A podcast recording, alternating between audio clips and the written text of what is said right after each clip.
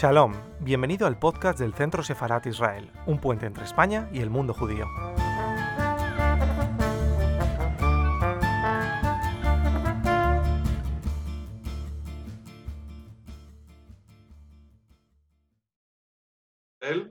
Esta tarde nos ocupa un tema de gran actualidad y para el que además hemos tenido diferentes peticiones de nuestros habituales usuarios para hablar de una cuestión de tanta trascendencia, tanta intensidad y tanta actualidad como son los acuerdos de Abraham. Estamos además en, una fase de, análisis político intenso en lo que son las, relaciones de, España e Israel y también el, papel de Israel, por ejemplo, que tratamos ayer en el proceso de Barcelona, ¿no? ese proceso de diálogo euro-mediterráneo en el que Israel además se sentaba en ese foro con los países árabes como uno más en un foro de diálogo abierto. Pero ahora el tema que nos ocupa es de rabiosa actualidad y para eso tenemos dos, eh, dos interlocutores de privilegio para nosotros. En primer lugar, el embajador de España en Israel, Manuel Gómez Acebo. Muchas gracias, Manuel. Buenas tardes. Buenas tardes. Pues es un placer tenerte aquí. Siempre acudes a nuestra llamada y la verdad es que como primero como embajador de España, como analista y como experto en la región, porque Manuel, aparte de ser embajador ahora, anteriormente fue el responsable en el Ministerio de Asuntos Exteriores de lo que es la eh, política exterior de España en toda la región de Oriente Medio y también en el Mediterráneo, el Magreb, o sea que es una persona con amplia experiencia en esto. Y nos acompaña también Mario Snyder, que va a ser el ponente principal, pero yo, Mario, aunque le conozco y le aprecio, y él lo sabe, y le agradezco mucho que esté aquí, dejaré que sea Manuel Gómez Acebo el que en el transcurso de sus palabras presente a Mario y, también los motivos por los que le hemos elegido para que sea el ponente principal esta tarde. Quiero decirles que todos ustedes pueden plantear desde el minuto uno sus preguntas al embajador de España, a Mario Snyder, sobre lo que vayan escuchando a través del chat. Y después Israel Doncel leerá esas preguntas al final y esas preguntas en su inmensa mayoría serán respondidas por los ponentes. Con lo cual, muchísimas gracias a todos y escuchamos a Manuel Gómez Acebo, embajador de España en Israel. Muchas gracias, Miguel. Muchas gracias a Centro Sefarad por darme esta oportunidad de participar una vez más en esa magnífica labor que hace respecto del eh, legado histórico del judaísmo y la historia de, los judíos de España para España en Sefarad y también sobre Israel, que tengo el orgullo de ser embajador de España en Israel desde hace algo más de tres años. Em, yo quería em, primero presentar a nuestro principal, principalísimo, diría yo, eh, conferenciante, a quien saludo, querido Mario, buenas tardes. Eh, eh, don Mario Snyder es profesor emérito de la Universidad de Hebrea de Jerusalén, de Ciencias Políticas. nació en Argentina. el año lo puede decir él y el día si quiere, pero lo que sí puedo comentar es que es eh, israelí eh, desde hace eh, muchísimo tiempo y es una persona que ha tenido una trayectoria académica larga y brillante y muy vinculada a la Universidad Hebrea de Jerusalén. allí estudió tanto su maestría como el doctorado y, también allí se hizo pronto profesor y llegó a hacer una carrera completa en la Universidad de Hebrea de Jerusalén en materia de ciencias políticas de casi 40 eh, eh, años, diría yo, Mario, y has llegado a ser eh, catedrático, catedrático emérito luego, una vez que has tomado tu, tu merecido descanso, tu retiro, pero no descanso afortunadamente de la actividad intelectual y de la actividad de difusión de las cuestiones que te han preocupado. Tienes una larguísima eh, lista de, primero, de colaboraciones como profesor visitante, lo cual atestigua tu, prestigio y que te han llamado de, de, universidades múltiples, desde la Universidad de Cambridge, universidades eh, varias, las principales, diría yo, de, América Latina, en Chile, en, Buenos Aires, en Argentina, en Sao Paulo y también en España. Ha sido eh, un profesor colaborador y visitante en la Universidad del País Vasco, en Bilbao, también de la Universidad Francisco de Vitoria en España. Y una aún más larga lista de publicaciones, de libros, eh, muy centrados en eh, cuestiones relativas a eh, la política, la política, las ideas políticas respecto del fascismo. Es un poco tu, una de tus primeras publicaciones fue la, el nacimiento de la ideología fascista, nada más, nada más y nada menos, que te han traducido a, muchos idiomas. También te has concentrado en las cuestiones de las políticas de destierro y exilio en Latinoamérica, como otro ejemplo principal de tu, de tu actividad. Pero yo querría destacar hoy el magnífico y utilísimo libro de la historia mínima de Israel, que es publicado hace muy poco, en 2017, eh, en el Colegio de México, con el Colegio de México, y en España con la editorial Turner, en una de las prestigiosas editoriales españolas, eh, en, eh, en, español también en, en, Madrid. Y creo que además fue objeto de una presentación, un acto en, esta, en este ámbito de, de Centro Sefarad. Y tengo que decir que la historia mínima de Israel a mí me sirvió muchísimo como embajador eh, de España en Israel para tener una, una, visión panorámica en nuestro propio idioma, nuestra lengua compartida eh, en español sobre eh, Israel. No hay tantas publicaciones que tengan esa, ese planteamiento, un planteamiento que es omnicomprensivo, pero además evitando la densidad, evitando la densidad, pero siendo denso en riqueza de, de datos, de aportación y de visión de conjunto. Yo recomiendo a cualquiera que quiera familiarizarse con la, en español con la historia de Israel, lo que es el Israel moderno, eh, que acuda a esta historia mínima, tiene un nombre paradójico porque de mínima nada, no tiene nada, pero solo lo tiene en el título. Y sí es útil para saber que es un libro muy, eh, muy legible y muy, eh, muy útil y al mismo tiempo ameno. hoy nos, nos ha convocado el Centro Sefarad de Israel para eh, escucharte, sobre todo en relación con los llamados acuerdos Abraham o de Abraham, que ha sido uno de los acontecimientos y novedades principales en los últimos tiempos en, el, en Oriente Medio y en el ámbito del, del, de los conflictos eh, y búsquedas de cooperación regional en Oriente Medio.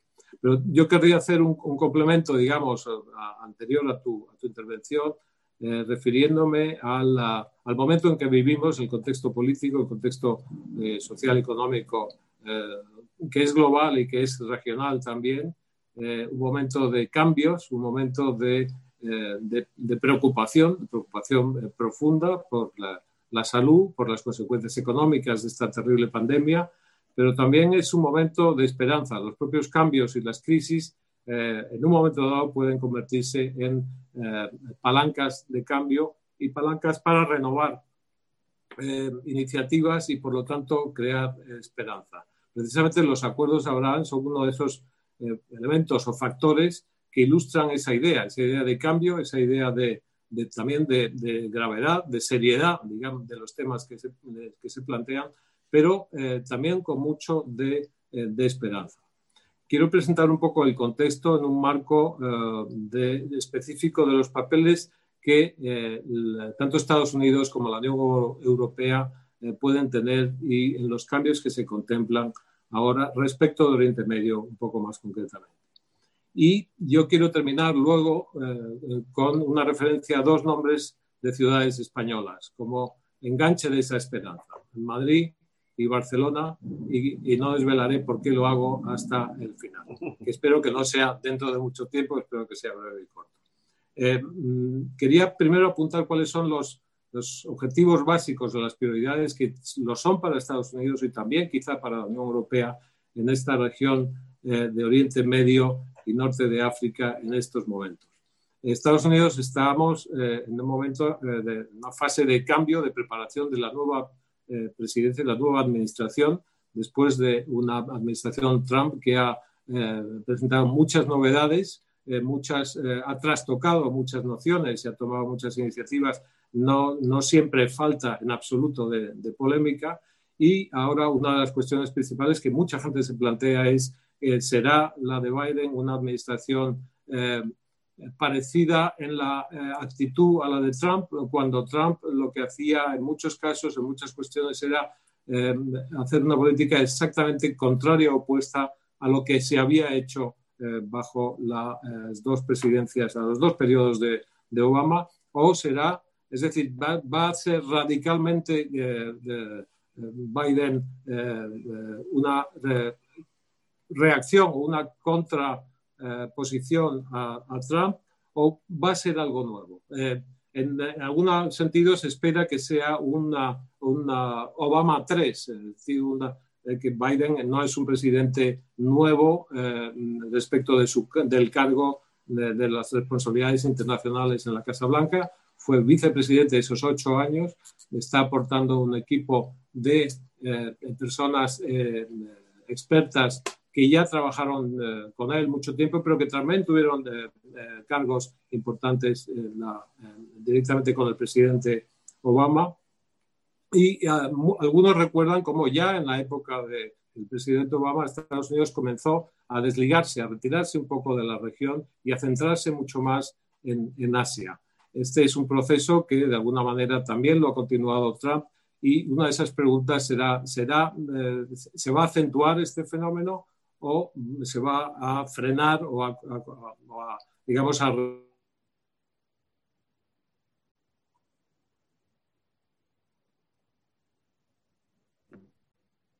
Parece que tenemos eh, algún problema con el audio del embajador. Eh, embajador, eh, Mario, entiendo que, que, tú tampoco estás escuchando al embajador, ¿no? No, no. Vale, no, no lo a... escucho. Y lo veo, está paralizada la imagen sí, también. Parado.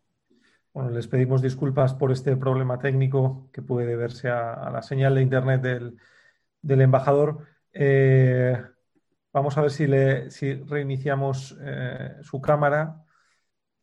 Eh, ha vuelto a salir. Eh, si, si, te parece, Mario, podemos eh, iniciar tu, tu alocución a la espera. Ahí, de... Ahora se empieza a escuchar. ¿ah? Vale. ¿Te parece entonces que Mario eh, a ver, eh, es, es, justo, era nuestro director general quien estaba hablando. Eh, vamos, vamos a esperar, creo que estará hablando con, con el embajador. sí. sí. no es solamente en la casa, quiero decir que... Vale, a ver, un segundo. Un segundo, les rogamos que disculpen.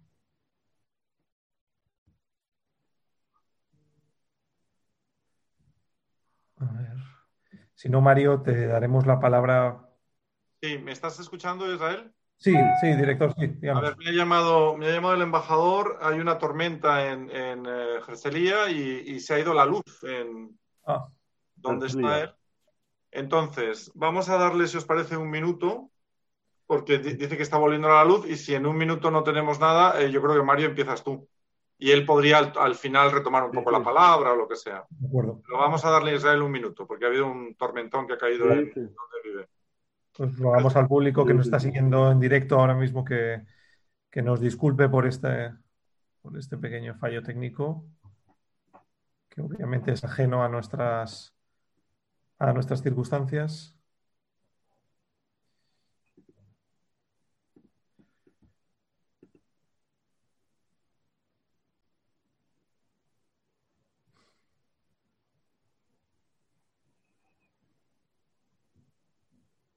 Bueno, Mario también está en Israel, nos podrá corroborar además Sí. esa tormenta.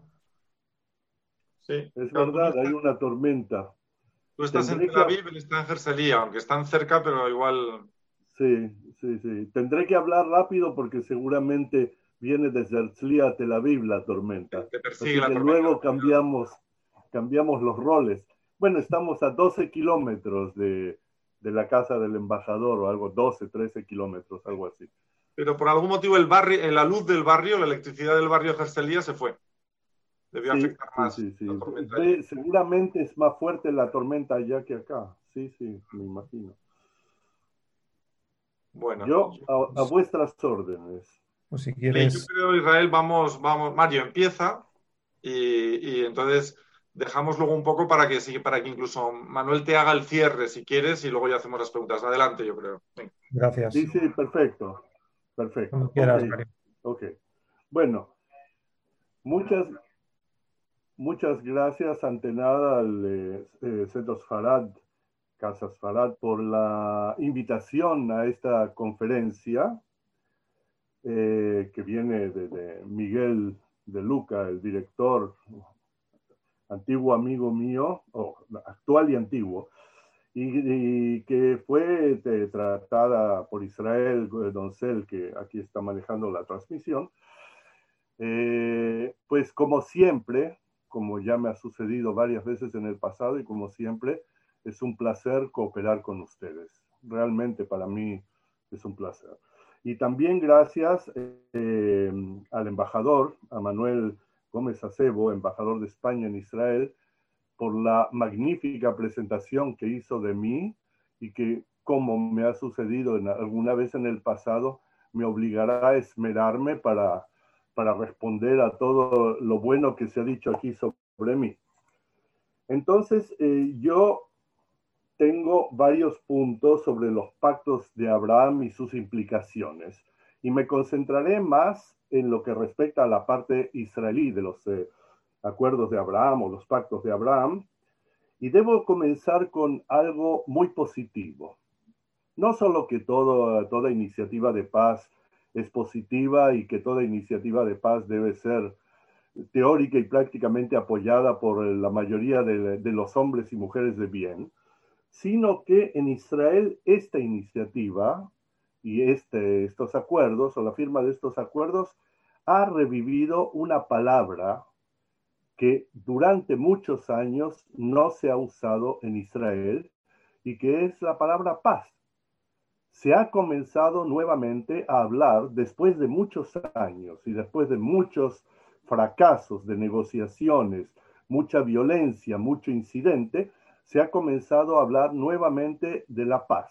Y esto es no solo entre las élites políticas israelíes, sino también en toda la prensa, en todos los medios de comunicación, incluyendo los medios de comunicación internéticos, los, más modernos, y también en el, a nivel de, la plaza, a nivel del, lugar público, a nivel del café. Bueno, cafés están bastante cerrados, pero digamos, donde la gente logra reunirse, se habla con la palabra paz nuevamente. Y yo creo que desde todo punto de vista, esto es un hecho positivo para Israel. No es una idea mía, desafortunadamente, me la comentó eh, Menaje Madar, un muy buen amigo mío que fue durante muchos años reportero del Canal 1 de la televisión israelí, hoy Canal 11, eh, y que se dedicó a cubrir Cisjordania y el problema palestino desde la parte israelí.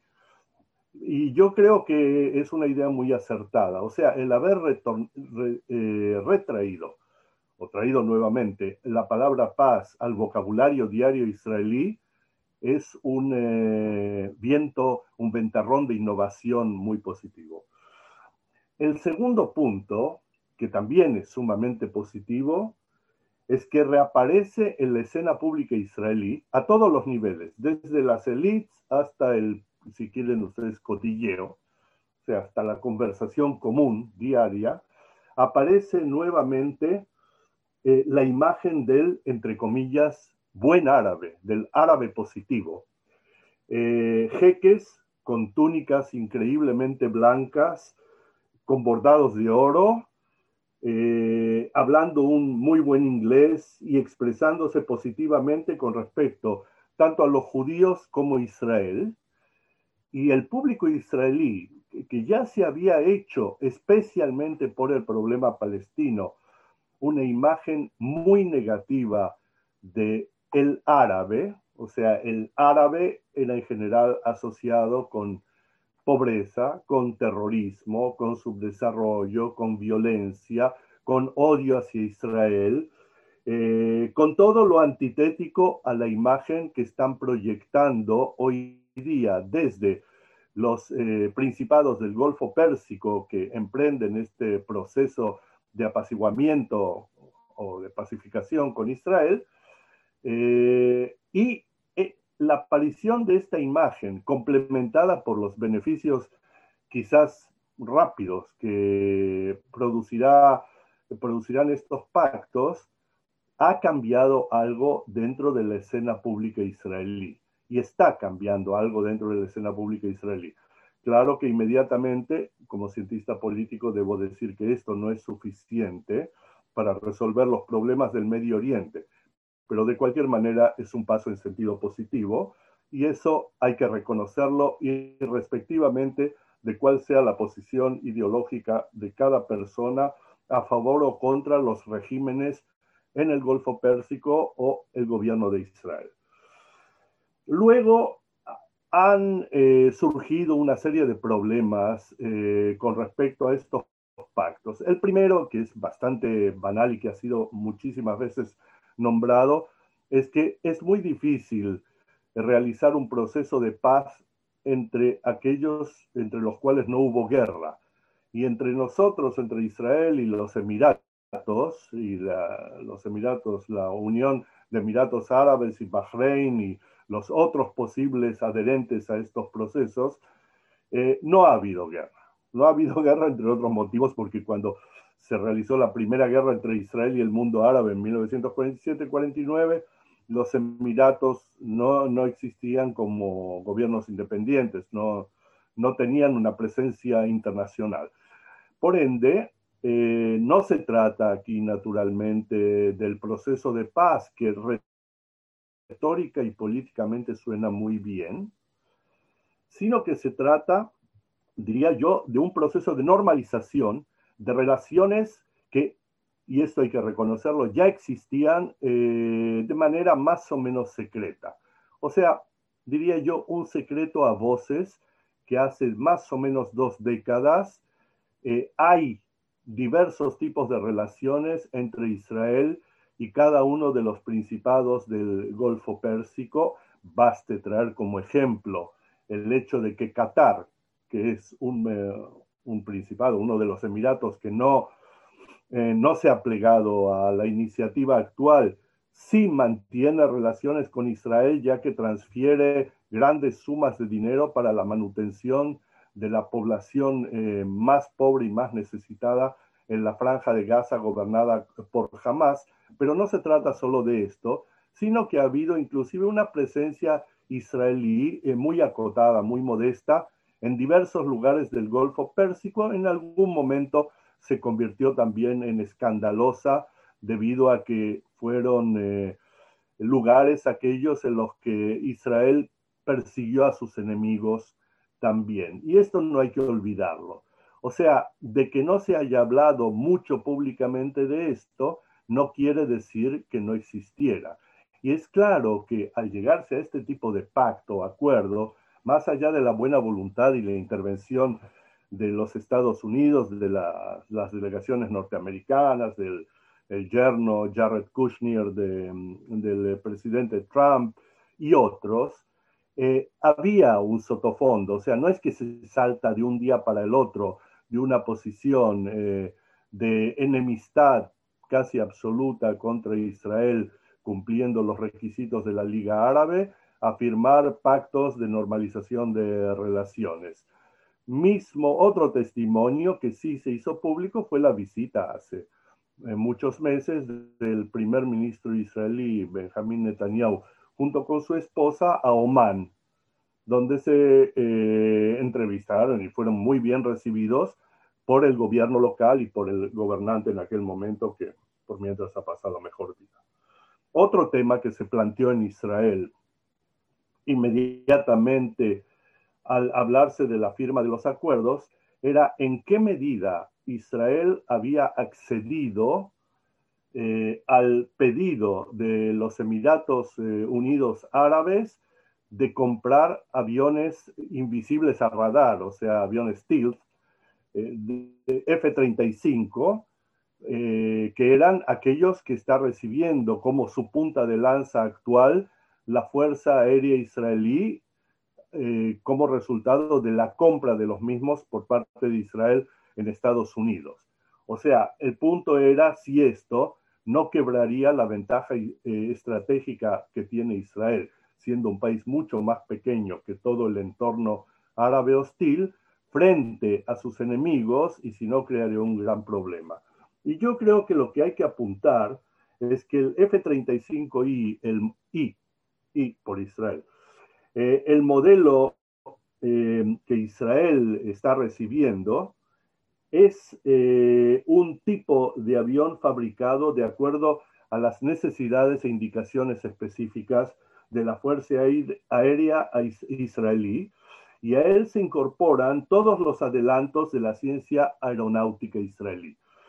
Distintos serán los F-35 de los Emiratos Árabes, ya que no cuentan ni con las especificaciones israelíes ni con la investigación aeronáutica que posee Israel. O sea, este es un punto que preocuparía quizás menos de lo que se hizo público como una crítica a la firma de los acuerdos que implicaban que Israel no se opondría a que Estados Unidos supliese estos aviones a los Emiratos Árabes.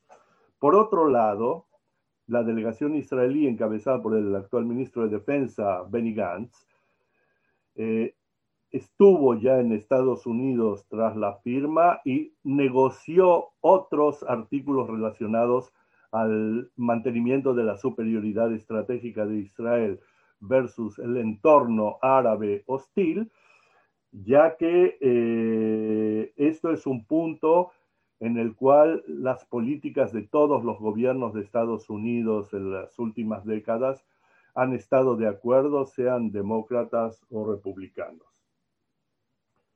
Un logro presentado por los Emiratos y por Bahrein y por quienes se vayan adhiriendo a estos pactos de Abraham es el hecho de que Israel renunció a la anexión del valle del Jordán y de algunos bloques de asentamiento a cambio de los acuerdos de paz, o diría yo, de normalización entre Israel y los principados del Golfo Pérsico.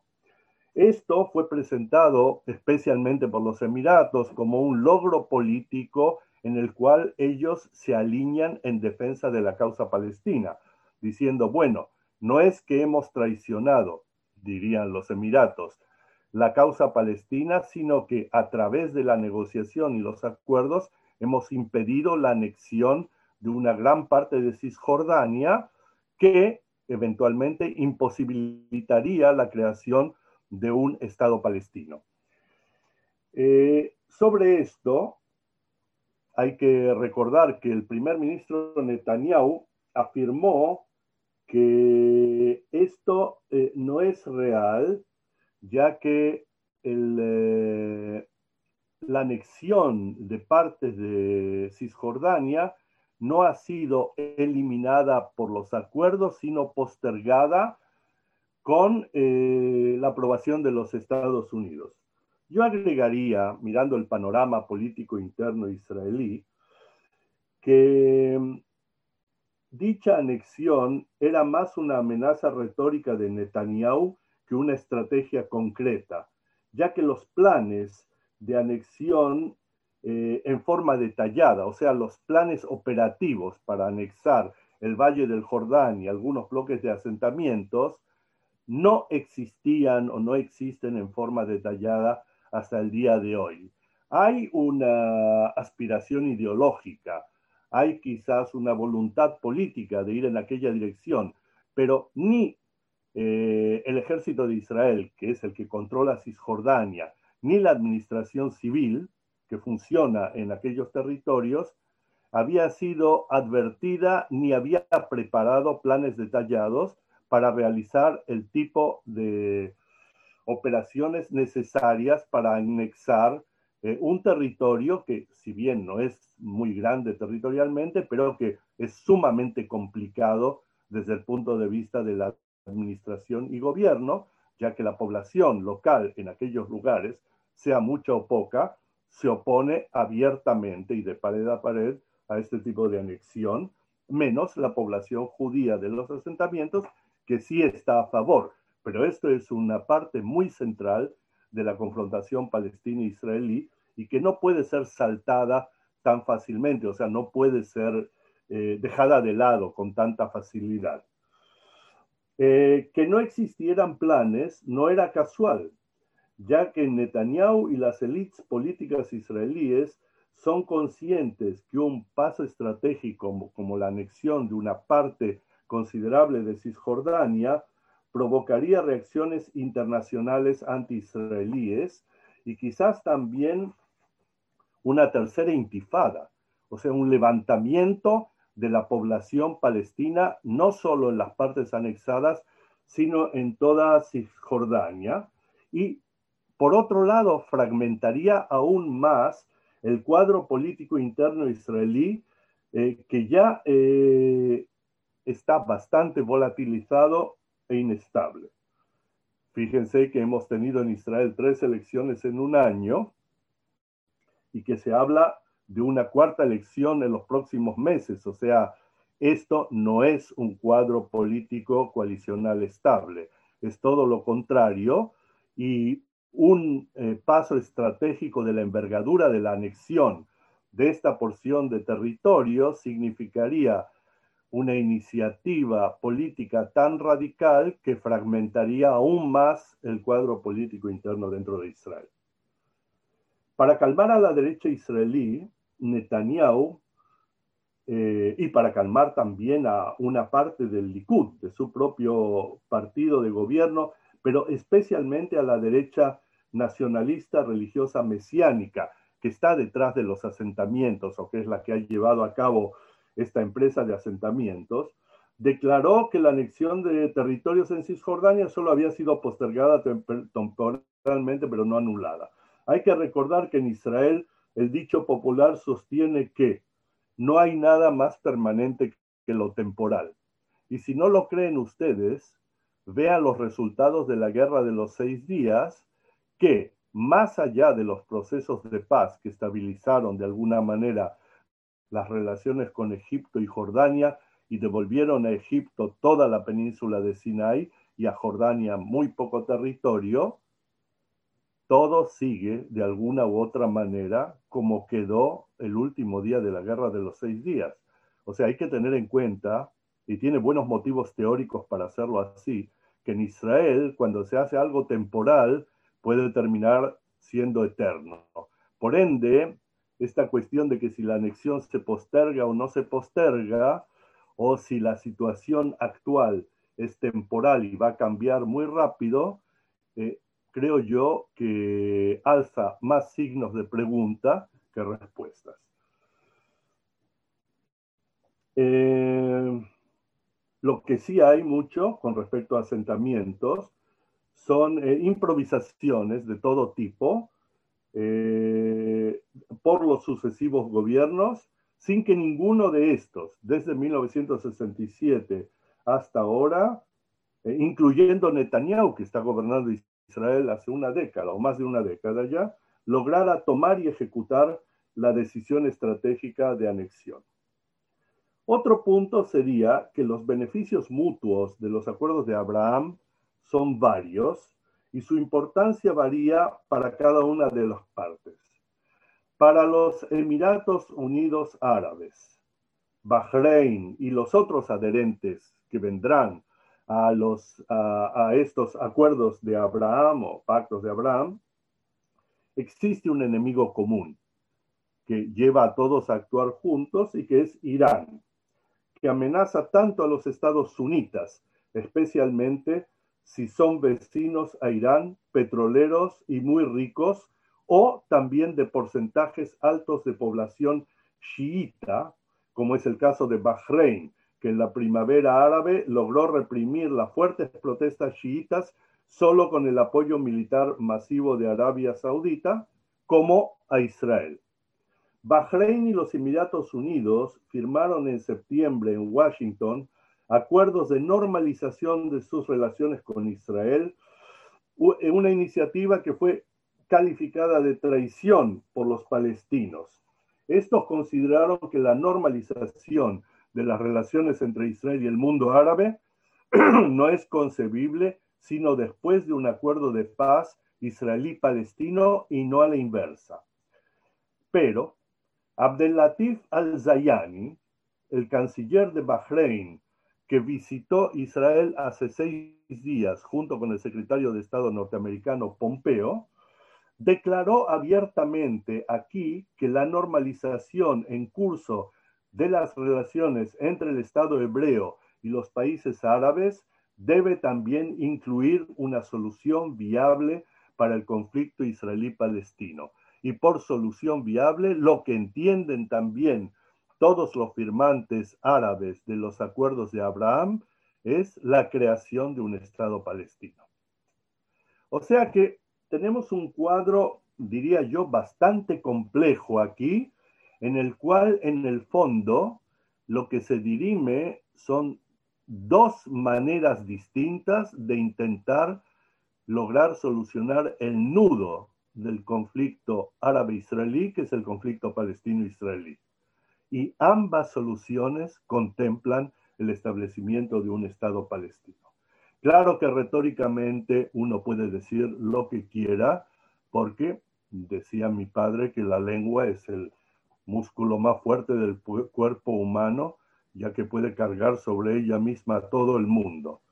Pero prácticamente pareciera ser que desde el punto de vista político y otros puntos de vista, no se puede obviar la solución del problema palestino si se trata de normalizar las relaciones entre Israel y diversos estados árabes y de lograr la paz entre Israel y aquellos otros estados árabes que la han estado combatiendo desde 1947 o quizás antes. Los gobiernos árabes del Golfo, del Golfo Pérsico árabe, como se quiera ver, fuera de Qatar, pero quizás incluyendo así Arabia Saudita, ven en Israel un país que enfrenta a Irán tanto en el terreno de la proliferación nuclear como militarmente, recortando en lo posible el apoyo militar y tecnológico de Irán a Hezbollah, atacando las bases iraníes en Siria eh, con mucha frecuencia y enfrentando violentamente a Hamas y Jihad Islami en Gaza, que son apoyados por Irán y son receptores directos de ayuda militar iraní. Para ellos, eh, la decisión y la práctica israelí frente a Irán es algo que va mucho más allá de la retórica. No se trata de hablar de lo mal que Irán puede hacer al Medio Oriente, sino de actuar. Y en ese sentido, Israel es un país que siempre ha actuado cuando sus élites políticas consideran que lo está haciendo en su propia defensa con un alto nivel de consenso interno. Y aquí dirán ustedes, bueno, pero si este caballero hablaba hace dos minutos de fragmentación política. Fragmentación política hay con respecto a todo tema, pero cuando se trata de levantar el escudo de defensa de Israel, sea contra el terrorismo palestino que llega de la franja de Gaza a través de los ataques misilísticos o intentos de cruzar la frontera por parte de grupos de Hamas, Jihad Islami u otras organizaciones, y hay otras más y quizás más extremistas aún, eh, o de no posibilitar eh, que en el territorio sirio cercano a Israel se establezcan bases iraníes eh, organizadas y manejadas por la Guardia Revolucionaria de Irán, que se declara enemigo absoluto de Israel y de que, declara abiertamente la necesidad de eliminar, ellos lo llaman muchas veces la entidad sionista, pero se trata del Estado judío, del Estado de Israel del Medio Oriente, o de frenar a Hezbollah en la frontera norte de Israel e intentar amedrentarlo para que no ataque a Israel, pese a que tiene mucho con qué atacar, entonces eh, ven en el mundo árabe que Israel no duda y que no se trata aquí de retórica, sino que se trata de actuación. Ahora, en el enfrentamiento que partes del mundo árabe sunita, digo yo, aquellos estados alrededor de la gran fuente de petróleo mundial que es el Golfo Pérsico, Golfo Árabe, eh, sienten que necesitan, eh, esto tiene eh, un valor que va más allá de la declaración política, especialmente en el caso de Arabia Saudita, que está enfrentando a Irán en forma casi directa en una guerra en Yemen que no, no se ve como terminando rápidamente. Eh, y este enfrentamiento, o sea, el enfrentamiento en Yemen y otros que suceden dentro del mundo árabe en este momento, eh, en los cuales la punta de lanza anti-shiita o anti-iraní, y esto es más preciso, es anti-iraní mucho más que anti-shiita, es Arabia Saudita misma y acompañada por todos sus aliados, naturalmente. Em, es un, eh, un ejercicio político, militar, económico y práctico y no se trata de la resolución de un problema teológico histórico que lleva muchísimos siglos abierto y que no es tan terrible ni exagerado como lo plantea muchas veces eh, la prensa occidental.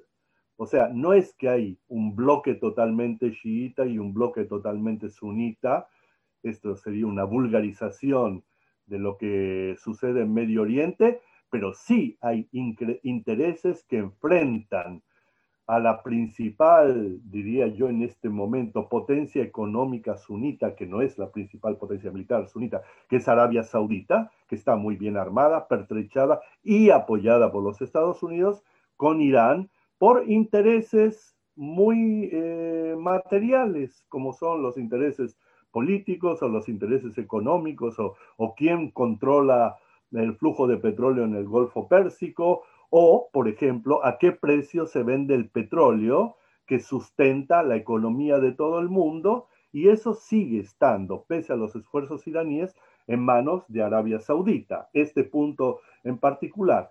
Por ende, vemos aquí que se mezclan en el Medio Oriente dos tendencias históricas de largo alcance.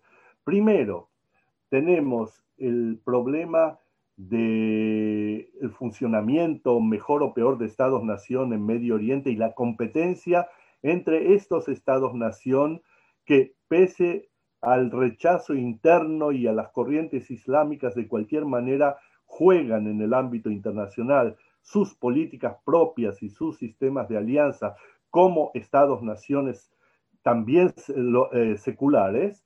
Y por otro lado, tenemos este conflicto que sirve quizás más como legitimación de enfrentamiento que como una realidad eh, inmediata con consecuencias políticas. Entonces yo advierto eh, que todo esto debe ser mirado en forma muy cuidadosa y especialmente hay un punto que mirar y es que la era del, eh, del auge del petróleo pareciera ser que se está aproximando a un fin no inmediato, pero no demasiado lejano tampoco.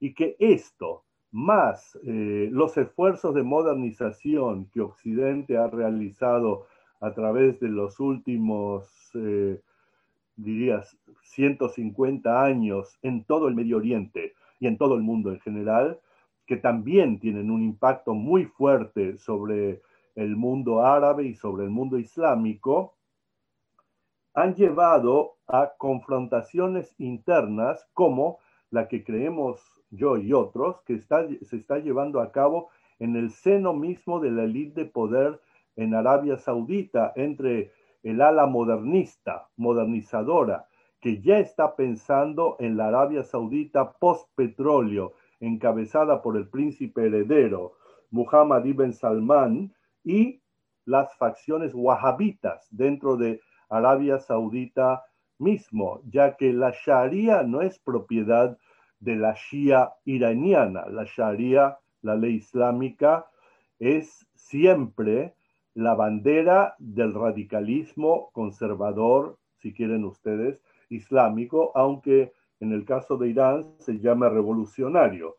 Pero digamos que todo esto, que está un poco más allá del tema de esta conferencia, tiene también mucho que ver con lo que está sucediendo. Ahora, tengo que agregar que los encuentros entre Netanyahu y otros personeros israelíes y los líderes sauditas, incluyendo el príncipe Muhammad ibn Salman, refuerzan los indicios históricos sobre el acercamiento entre Arabia Saudita e Israel en torno al problema de Irán, pero no lo definen desde un punto de vista operacional. Ambas partes están de acuerdo en que Irán representa para Israel tanto como para Arabia Saudita, un peligro. Y ambas estarían muy satisfechas si Estados Unidos resolviera el problema políticamente o por la fuerza, cosa que no ha sucedido o no está sucediendo hasta finales de la presidencia eh, de Donald Trump. Eh, cada una puede pensar que quizás la otra, o sea, Israel puede pensar que quizás Arabia Saudita o Arabia Saudita puede pensar que quizás Israel lo haga, pero este pensamiento no tiene ninguna sólida base real ni ningún precedente inmediato. O sea, esto no es una realidad, o sea, puede ser una desiderata, pero no parece ser una realidad. Según los informes, el primer ministro israelí que eh, viajó hace un par de días a Arabia Saudita no informó al jefe del Estado Mayor de las Fuerzas de Defensa de Israel, el general Kojavi, ni a otros oficiales de seguridad sobre su viaje secreto y su reunión con el príncipe heredero, a pesar que el secretario militar del primer ministro le acompañó en el viaje. O sea, eh, fue tan secreto que Netanyahu viajó sin informar al jefe del Estado Mayor israelí, o sea, dejó el país por algunas horas sin que el jefe del Estado Mayor de Ejército aquí lo supiera. Eh, Netanyahu ha sido criticado por haber partido a un país oficialmente designado aún como enemigo sin informar a muchos de los líderes del país, entre ellos el ministro de Defensa Benny Gantz y el canciller israelí Gabi Ashkenazi. Bueno, aquí tenemos otra parte del problema y diría yo que la mejor definición que he escuchado en, en mi larga vida ha sido la de Henry Kissinger, y es que en Israel la política interna es internacional y la política internacional es interna. Es decir, la relación entre la política interna y la política internacional es tal que cada paso que Israel da internacionalmente influye sobre la política interna y viceversa. Cada coalición o cada paso serio que Israel da en su, en su área interna influye sobre las relaciones internacionales de Israel también. En este caso, el viaje fue secreto, pero fue publicado inmediatamente después de suceder y naturalmente que este tipo de pasos, aunque no tengan resultados concretos inmediatos, tienen bastante impacto eh, retórico sobre la opinión pública israelí, especialmente en términos de prestigio personal como el de Netanyahu, o en este caso desprestigio personal de todos aquellos que no fueron informados, incluyendo Benny Gantz, que teóricamente tendría que rotar como primer ministro con Netanyahu dentro de algunos meses. Futuros adherentes a los pactos de Abraham, que recordemos, de partida son acuerdos y declaraciones no vinculantes pero que se transforman en operativos a través del establecimiento de relaciones diplomáticas y convenios económicos, tecnológicos y demás.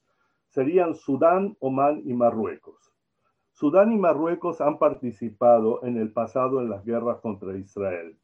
Omán, al igual que los Emiratos y Bahrein, nunca combatió contra Israel.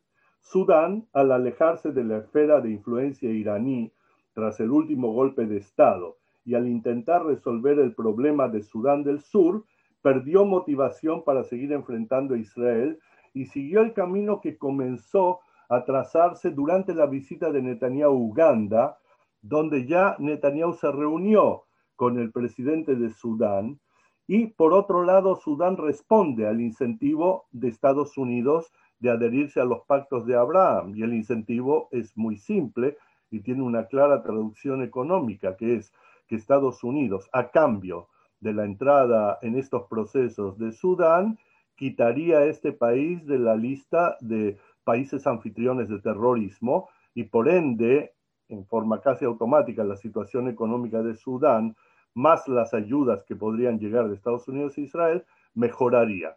Y créanme que realmente Sudán lo necesita. Marruecos está involucrado en esfuerzos de pacificación con Israel desde 1977. cuando medió entre Israel y Egipto para hacer posible la visita del presidente egipcio Sadat a Jerusalén en noviembre de 1977. Eh, hay turismo israelí en Marruecos y varios tipos de intercambio desde fines de los años 70. Como dije antes, Oman ya fue visitado también por el primer ministro israelí. O, sea que lo, que lo que yo quisiera decir aquí es que sí, hay un impacto retórico muy fuerte al anunciarse estos procesos públicamente hace algunos meses, pero no es que hay tanto nada nuevo, porque todo esto ya existía y se ha ido desarrollando lentamente en forma subterfugia, secreta, como son todas las negociaciones que al final tienen algún éxito en Medio Oriente.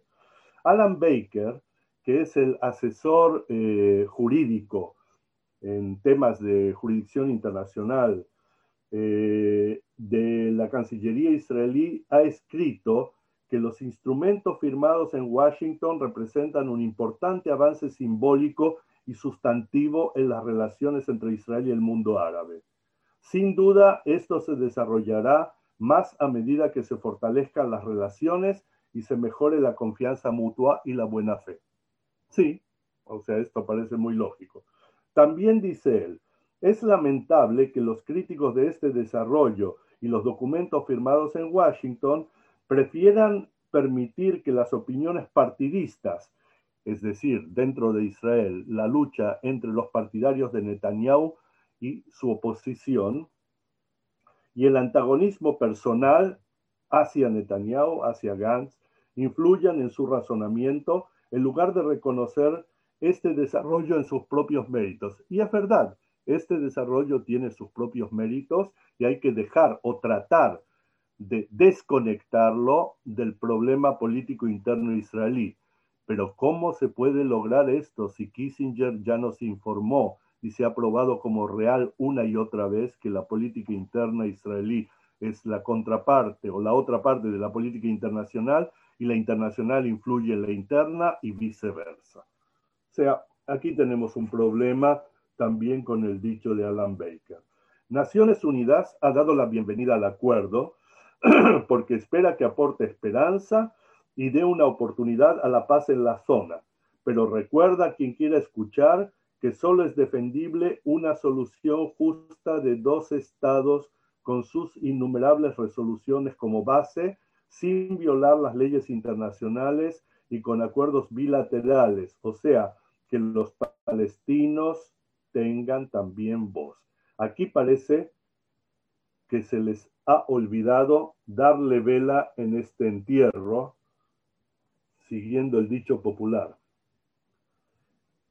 Y hemos llegado nuevamente, queriendo o sin quererlo, al meollo de la cuestión, que es el problema palestino para todas las partes en mayor o menor grado. O sea, cuanto más lejos te encuentras de la Palestina histórica o de la Palestina británica o de la, del Estado judío que incluye Cisjordania y que incluía Gaza, pero ya no lo incluye, etcétera, más fácil es mirar eh, y digerir este problema, si se quiere. Cuanto más cerca te encuentras, esto es menos simple, muy complejo e inclusive en muchos momentos desesperante. Y luego diría yo que el problema o problemas palestinos, porque en este momento hay dos territorios que de alguna u otra manera están controlados, uno más y uno menos. El más es la franja de Gaza por Hamas y otras organizaciones, y el menos controlado por la OLP y Fatah es la Cisjordania, eh, debido, o sea, como consecuencia de los acuerdos de Oslo y la Declaration of Principles del 93 de Washington, eh, en el cual en Gaza ya no hay asentamientos israelíes, no hay, no queda ni un asentamiento israelí. y ese problema con respecto a ese territorio pareciera estar resuelto. Mientras que en Cisjordania sí hay asentamientos y no pocos. Eh, yo creo, para terminar eh, esta parte, que no se puede obviar el problema palestino. Creo también que hay que agregar un elemento interno israelí para entender por qué las élites israelíes se conducen de la manera como se conducen. Y el hecho es que en este momento, aunque no sea tan claro verlo desde fuera, Israel está enfrentando una cuádruple crisis. Primero, como todo el mundo, Israel está enfrentando la crisis del eh, coronavirus o COVID-19, la crisis sanitaria, con todo lo que esto implica. Segundo, Israel está enfrentando una crisis económica tremenda, que en gran parte es resultado de la crisis sanitaria, con un desempleo que históricamente era en los últimos años, inclusive diría en las últimas décadas, de un 3.5%, paro, dicen en España, paro laboral, eh, y ha llegado a más del 20% de desempleo, aunque el desempleo es subsidiado, pero de cualquier manera es desempleo y esto impacta muchísimo al desarrollo económico del país. O sea, lo que se está produciendo es un proceso de subdesarrollo o de involución económica aquí y en todos los lugares donde la crisis económica ha sido tan grande y también de altos niveles de endeudamiento estatal, que significa que las futuras generaciones tendrán que pagar los platos rotos de los errores cometidos durante la crisis económica actual. Pero más allá de todo esto, Israel enfrenta una gran crisis política con una fragmentación continua y profundizante de los partidos que históricamente la dirigieron. Tiene en este momento Israel un sistema político de muy alta representación proporcional que se ha tornado casi inoperable a nivel de creación de coaliciones de gobierno y por ende es inestable y a toda esta crisis política se incorporan los problemas del personalismo de Netanyahu afectado por tres acusaciones eh, judiciales de corrupción y por una cuarta investigación sobre un tema de compra de submarinos que Israel realizó eh, en Alemania y que parece, pero no, no, lo, no lo daría como seguro, pareciera ser que se realizó infringiendo la ley israelí, lo cual es condenable y tratándose de un tema de alta seguridad, esto ya no es corrupción, sino que podría eh, bordear en traición. Entonces, tenemos un gobierno que está por caer día a día, con un primer ministro que es el personaje político más popular e indudablemente en este momento el político más hábil de Israel y la prueba es cuántos años y de qué manera se ha mantenido en el poder pese a los problemas de los que sufre, eh, pero que todo esto se agrega como un mecanismo de toma de indecisiones, porque un sistema así no puede tomar grandes decisiones estratégicas a menos que no impliquen costos. Y este es el caso de la decisión de eh, firmar los pactos de Abraham. O sea, para Israel es una decisión de carácter estratégico, entre comillas, que casi no implica costos, o sea, el costo de los F-35 creo que lo he explicado, y el costo de la postergación de una anexión que era imposible, creo que también lo he explicado. Entonces, tenemos todas estas tres crisis y sobre todas ellas la cuarta crisis, que es la crisis perenne de seguridad en Israel, en la que tenemos una guerra latente con Irán en Siria, la amenaza de Hezbollah en el norte del, del país, o sea, desde Líbano, y la confrontación más o menos continua, con muchos ceses de fuego, pero que siempre terminan siendo violados, con Hamas y Jihad Islami, que están en la franja de Gaza. Eh, la última perlita de, toda esta presentación es que el eh, canciller Gabi Ashkenazi del Partido Azul y Blanco, ex comandante en jefe del ejército israelí, tiene programada una visita a Bahrein para el viernes próximo. Y hoy estamos a miércoles y todavía se sigue diciendo aquí que sorpresivamente parece que Netanyahu va a llegar antes que su canciller, su ministro de Relaciones Exteriores, a Bahrein eh, impromptu. O sea, la, fluidez, diría, la inestabilidad política interna dentro del gobierno que enfrenta a estas dos personalidades en algo que sí, es verdad, no tiene un gran costo estratégico para Israel, que vaya Netanyahu, que vaya Ashkenaz y que vaya primero el canciller y luego el primer ministro o viceversa, pero se preguntaría uno en un país con cuatro crisis de este tamaño, ¿qué necesidad tienen las personas eh, directamente responsables de agudizar la crisis a través de enfrentamientos personales? Bueno, perdonen si el panorama no es eh, totalmente positivo o, muy inspirador, pero yo creo que esto es lo que hay. Muchísimas gracias, eh, profesor, por tan interesante eh, conferencia. Yo creo que, a la vista está eh, mucha gente felicitándole.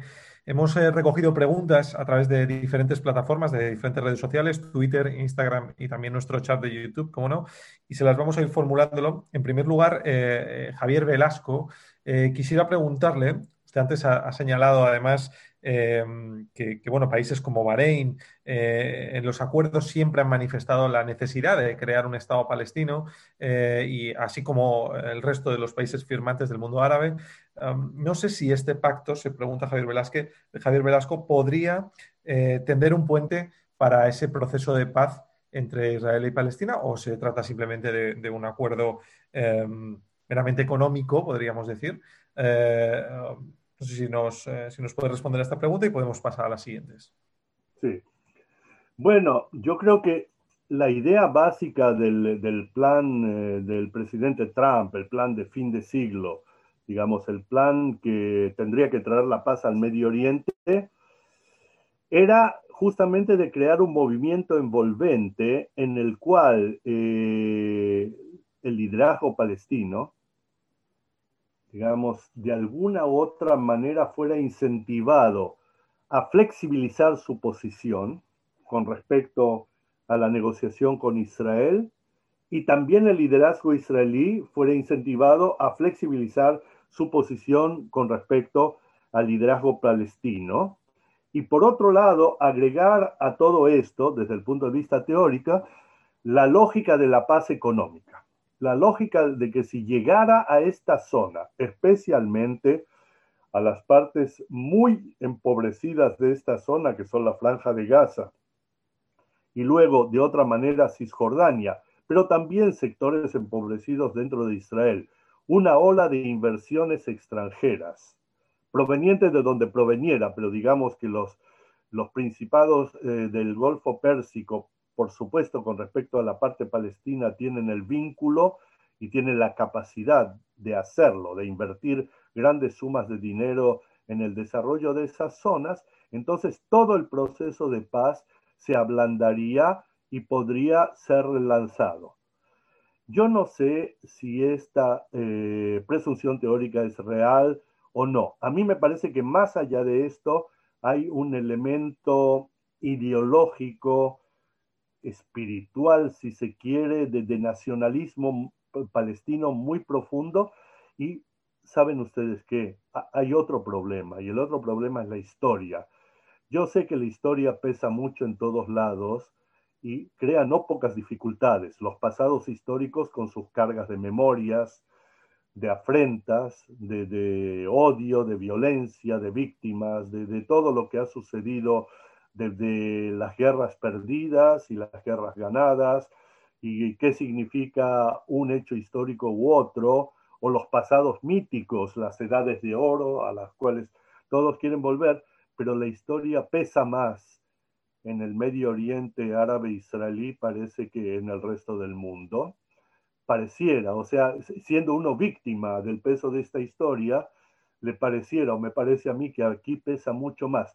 O sea, tenemos un cuadro muy complejo de desentrañar, pero está claro que cualquier beneficio que se tradujera a índices positivos de crecimiento económico, educacional, tecnológico, cultural o lo que fuera, eh, obra en favor de un proceso de pacificación, mientras que lo contrario, de alguna u otra manera, agudiza los enfrentamientos en el Medio Oriente. Por ende, no puedo decir que la lógica de la paz económica es totalmente falsa. Creo que hay que agregarle otros argumentos para hacerla más completa. Muchas gracias, eh, Mario. Eh, tenemos, obviamente, en una, en una pregunta que, tenía, eh, que, era muy lógico que tenía que aparecer. Abraham Maguenzo nos, nos pregunta por la llegada de, Biden. No sé cómo, cómo, está la llegada del, del próximo presidente de los Estados Unidos cambia este panorama. Merece la pena añadir que, nos ha señalado antes que Sudán eh, eh, podría ser un país eh, que se adhiriera a estos, a estos acuerdos. No sé qué, nos puedes contar al respecto. Sí. Bueno, ante nada, tengo que transmitir a través tuyo, Israel, un gran abrazo a Abraham Magenzo. Moriba Rabiz, diría en hebreo, mi profesor y mi rabino, eh, Abraham Magenzo está en Santiago de Chile, imagino, y desde allá estará preguntando. Entonces, primero, un gran abrazo para Abraham Magenzo a través tuyo, a través de esta pantalla. Y segundo, sí, el, tema de Biden es un tema, pero básicamente todos los temores, los grandes temores que fueron muy incentivados aquí por la parte pro-Trump de la opinión pública israelí, porque aquí también eh, no, no hubo elección, solo los ciudadanos norteamericanos fueron al consulado a votar en las elecciones norteamericanas o votaron por correo, pero sin embargo en la prensa y en los medios israelíes y en el Internet se discutió la elección americana casi como si fuera una elección israelí y muchísima gente eh, aseguró que para Israel sería eh, algo terrible que Trump perdiera la elección como realmente sucedió. Yo soy de la opinión de que no es algo terrible. Yo creo que las relaciones entre Israel y Estados Unidos son relaciones que van mucho más allá de la figura presidencial y del partido que gane la presidencia. Yo creo que Israel, pese al acercamiento eh, individual, personal eh, y diría yo de, de amistad que hubo entre Trump y Netanyahu y las muy profundas diferencias que hubieron anteriormente entre Netanyahu y Obama, el presidente anterior demócrata, eh, las relaciones del Estado de Israel son con ambos partidos en Estados Unidos y especialmente con las instituciones de la democracia americana. Estoy hablando del Departamento de Estado, estoy hablando del Pentágono, estoy hablando de la Corte Suprema de Estados Unidos y todo aquello que constituye esa gran potencia. Entonces digo yo, ah, y hay a esto hay que agregar que Biden es un amigo histórico de Israel, es una persona que tiene eh, sentimientos positivos hacia Israel y que tiene una manera eh, muy diferente de intentar enfrentar el problema palestino-israelí que la que tuvo Trump apoyando directamente a Israel, cambiando la embajada americana a Jerusalén, o reconociendo eh, la soberanía israelí sobre el Golán, etcétera, etcétera.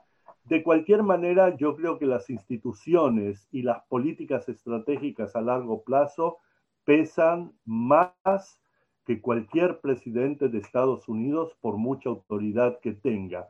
Y por ende, yo como ciudadano israelí no estoy para nada inquieto por Biden, y esto es más allá de cualquier consideración ideológica. Yo creo que Biden y el equipo profesional que está detrás de Biden va a tratar el Medio Oriente primero y principal de acuerdo a los intereses norteamericanos. Primero y principal. Y luego de acuerdo a los intereses israelíes. ¿Y qué decía Trump o cuál era el lema de Trump? America First. America First. America First es para este y para el otro, aunque lo digan de otra manera, y hagan actos simbólicos retóricos importantes. Muchas gracias. Em, antes, eh, eh, bueno, nos has dicho que, la política internacional en Israel también es la política interna, así que la pregunta de, Sergio Raúl eh, tiene, tiene, bastante sentido, porque nos pregunta tu opinión acerca de, la, de, si crees que con la asunción de Gantz podría haber adelantos en la generación de un Estado palestino o hay un estatus quo pactado entre este y Netanyahu para que no suceda nada. Añade una segunda pregunta que también nos ha llegado por eh, otras redes sociales y es que eh, hemos hablado del acercamiento económico, armamentístico, ha señalado, empresarial, pero ¿qué hay eh, del acercamiento social? ¿Cómo ve la sociedad israelí estas firmas de los pactos de Abraham o la sociedad árabe? si lo reciben con positividad o apoyo o, realmente no, no, hay, no, tienen una, una visión al respecto. Sí. Bueno, Nuevamente, eh, tengo que transmitir a través tuyo, Israel, un abrazo a, Sergio Raúl Borisonic, que es otro amigo mío, mucho más joven, mucho más joven que yo también, y que eh, es una persona muy docta y muy interesada en el tema de Israel y Medio Oriente. No, yo no creo que a estas alturas haya ningún pacto entre Gantz eh, y Netanyahu que tenga valor más allá de los próximos meses, porque las relaciones eh, interpolíticas e interpersonales entre ellos se han deteriorado a niveles eh, muy, muy altos. Pero más allá, yo creo que si se llega a producir la rotación del primer ministro, o sea, si Netanyahu abandona la primera, el, eh, ministerio de primer ministro en Israel a favor de Gantz, hay un problema anterior y que ni Gantz puede resolver ni Netanyahu ha sido capaz de, resolver o siquiera enfrentar, y es con quién negociar en la parte palestina.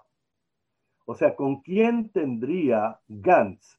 Digamos que Gantz fuera pro negociación total, que es una cualidad que tienen la mayoría de los ex jefes de Estado Mayor israelíes y de los generales israelíes.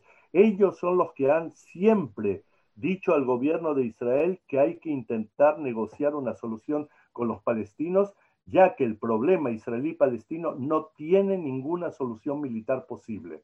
No la tiene. Y de eso hay que convencerse. Entonces, siendo así, existiendo esta tendencia básica de Gantz, diría yo, a negociar, y, y diviniendo Gantz primer ministro en octubre del 2000, 21, eh, entonces la pregunta sería, ¿con quién negociaría Gantz? ¿Con la OLP? ¿Con Fatah? ¿Con Mahmoud Abbas o su sucesor en Ramallah? ¿Con la franja de Gaza? ¿Con el liderazgo de Hamas?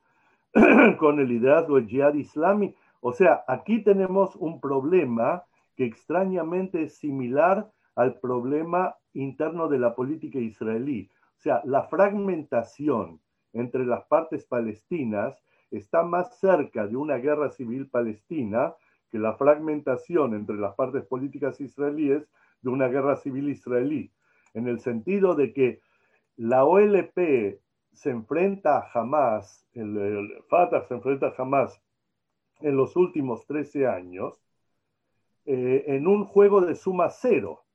O sea, si existe jamás, parece que no queda lugar para la alternativa negociadora de Fatah o LP. Si existe y se prima la alternativa negociadora de Fatah o LP, no queda lugar político para jamás. Lo cual, según mis amigos expertos en radicalismo islámico y especialmente en Hamas, diría yo Abraham Sela y Shaul Michal, los autores de aquel gran libro sobre el Hamas. Y en España, Carmen López Alonso, que es la experta en Hamas y con ella también habría que consultar. Eh, Hamas también está dividido internamente y habría dentro de Hamas, habrían eh, ciertos grupos que sí tenderían a una solución negociada. Sin tener Israel una contraparte para una solución negociada, no hay con quién negociar. O sea, Israel tampoco puede permitirse en este momento de llegar a una solución parcial del problema palestino. O sea, negociar con Cisjordania y dejar de lado a Hamas. Entre otras cosas, porque la influencia de Hamas y Jihad Islami en Cisjordania es muy alta y con la frustración de falta de paz y la frustración socioeconómica va increciendo todo el tiempo, como ya sucedió en la franja de Gaza hace 13 años. O sea, el cuadro es muy complicado, eh, Sergio. Lo lamento, lamento no tener una hermosa solución como aquella con los eh, Emiratos Árabes en el Golfo Pérsico, pero con, los palestinos parece que el baile es con orquesta. Em, bueno, vamos a ir eh, acabando ya con una última pregunta, em, que en este caso nos lleva también por, eh, Twitter.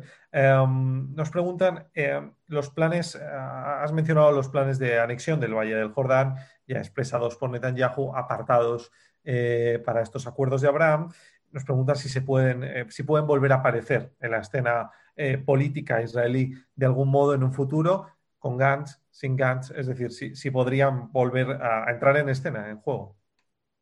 Sí, no solo que pueden volver a aparecer, sino que reaparecerán periódicamente. y esto es por aquello que expliqué yo antes, porque son mucho más un recurso retórico político de alto impacto electoral y coalicional dentro de Israel que una posibilidad operativa. Lo que probablemente es imposible desde el punto de vista interno israelí y también desde el punto de vista internacional es la anexión. El hecho no es, en mi opinión, no es realizable. Desencadenaría, eso sí quizás podría llevar a una confrontación violenta interna dentro de Israel, por un lado, a un desbancamiento de la economía israelí, ya que hay sectores que apelarían inmediatamente si se produjera un empate parlamentario sobre el tema, eh, se dirigirían a la Corte Suprema de Israel como mediador y la Corte Suprema inmediatamente tendría que tener en cuenta la ley internacional. Y si tienen en cuenta la ley internacional, entonces tendrían que empezar a incorporar todas las resoluciones de Naciones Unidas que no han sido mencionadas y no casualmente en los pactos de Abraham. ¿Comprendes? O sea, tenemos un cuadro muy complejo que produciría una fragmentación eh, muy seria y muy dura dentro de la sociedad israelí, más allá de lo que hay hasta ahora, y una gran complicación internacional. Por ende, esto retóricamente me parece probable, prácticamente me parece muy improbable y lo lamento por los eh, eh, pobladores de los asentamientos, que es quizás lo que más ellos querrían, pero tendrían que retraerse a más de 50 años atrás y pensar, 53 ya, que por qué se hizo todo este proceso dentro de una bruma de dudas, indecisiones y falta de capacidad de cortar estratégicamente el problema entre Israel y los palestinos. Pues eh, Mario Schneider, profesor emérito de la Universidad Hebrea de Jerusalén, eh, como decías, es un cuadro complejo que nos has ayudado esta tarde a comprender un poco mejor, así que te lo agradecemos enormemente. Eh, agradecemos también su participación al embajador Gómez Acebo, que, lamentablemente por cuestiones técnicas no, no, ha podido retomar su conexión. no sé si el director general del Centro Sefarat Israel quisiera añadir algo a modo de despedida. Sí, sí, sí. A ver.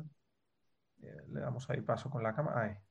Sí, bueno, una vez más, disculpar al embajador de España, a Manuel Gómez Acebo, por, eh, por, los avatares de la climatología, ¿no? que Gersalía Pitú ha sido invadida por una tormenta perversa llevada de algún lugar eh, y ha acabado con la red eléctrica en la zona. ¿no? Entonces, eh, pero él estará encantado de, de, seguir la conferencia de Mario. Y una vez más, felicitar y agradecer a Mario. Mario, eres, eres un amigo y eres, y eres una eminencia. O sea, todo lo que has dicho ha sido razonable eh, intenso, pero al mismo tiempo perfectamente comprensible y perfectamente en un marco de, diálogo y tolerancia, que es el espíritu que nosotros promovemos desde Centro Sefra de Israel y del que yo sé que tú eres parte y que tú compartes. Con lo cual, mil gracias una vez más por, estar ahí cuando te necesitamos. Y un abrazo a, todos los que nos han acompañado. Bueno, muchas gracias Miguel, muchas gracias Israel y muchas gracias a Manuel Gómez Acebo con quien me comunicaré ni bien eh, pase la tormenta. Eh, y ha sido un placer estar con ustedes. Como siempre, vuestro servidor, Mario Schneider, esta vez desde Tel Aviv. Gracias, Mario. Abrazo fuerte. Gracias, Mario. Ya.